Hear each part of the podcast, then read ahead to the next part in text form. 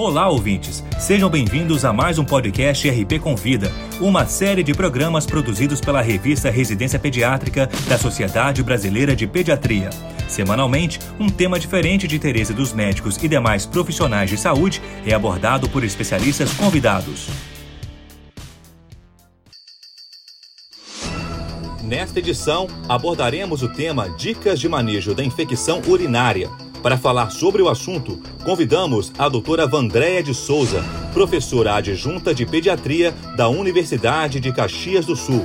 A especialista também é nefrologista pediátrica em Caxias do Sul. Acompanhe a exposição.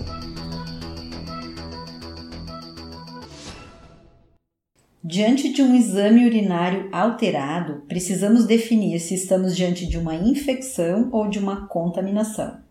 Na infecção urinária, há invasão do trato urinário por germes patogênicos, resultando em um processo inflamatório sintomático. Essa manifestação clínica pode ser de febre, disúria, dor abdominal, polaciúria e urgência. Lembrar que no lactente a febre pode ser o único sinal. Se não há qualquer sintoma, estamos diante de uma colonização, também chamada de bacteriúria assintomática, que não requer qualquer intervenção.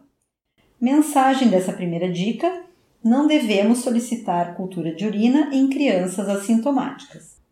Segunda dica: a obtenção de uma amostra adequada para embasar o diagnóstico é fundamental. Então, naquelas crianças com suspeita de infecção urinária febril e sem controle esfincteriano, é recomendado a coleta de forma invasiva, que pode ser por punção suprapúbica ou cateterismo vesical. Na alta suspeita diagnóstica, naqueles menores de 3 meses ou que tenham um comprometimento importante do estado geral, é mandatória a coleta invasiva, com avaliação do sedimento urinário, cultural e já iniciando o antibiótico empírico. Nos maiores de três meses sem controle esfincteriano, temos opção de fazer avaliação em duas etapas.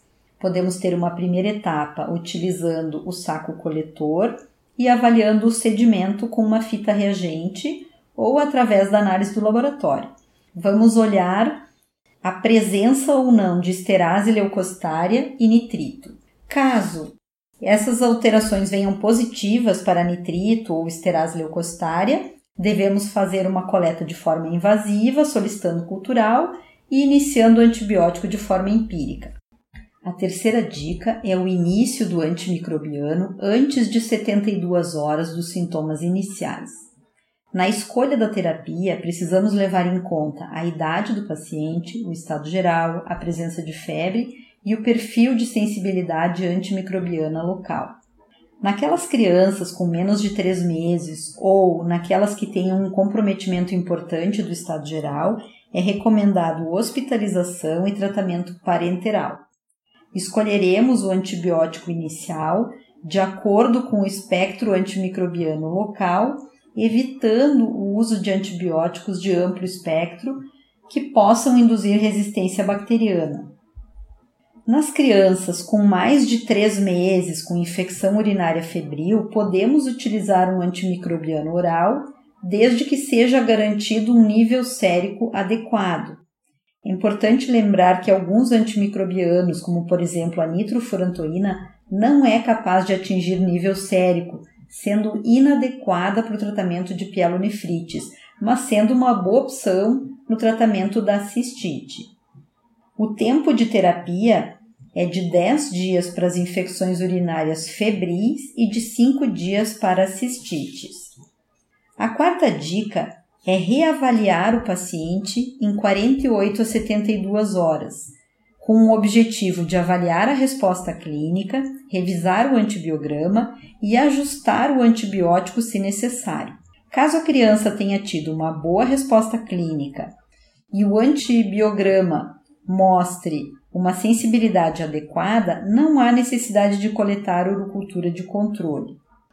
Relembrando os quatro pontos, importante distinguir entre infecção urinária e bacteriúria assintomática, obter uma amostra urinária de forma adequada, escolher o antimicrobiano com base na idade da criança, no quadro clínico e no perfil antimicrobiano local e reavaliá-la em 48 a 72 horas. Espero que essas dicas tenham sido úteis. Grande abraço. Essa foi a doutora Vandréia de Souza falando sobre dicas de manejo da infecção urinária. Para ouvir outros podcasts, acesse a página da revista Residência Pediátrica na internet. O endereço é residenciapediatrica.com.br barra mídia barra podcast. Residência Pediátrica, a revista do pediatra.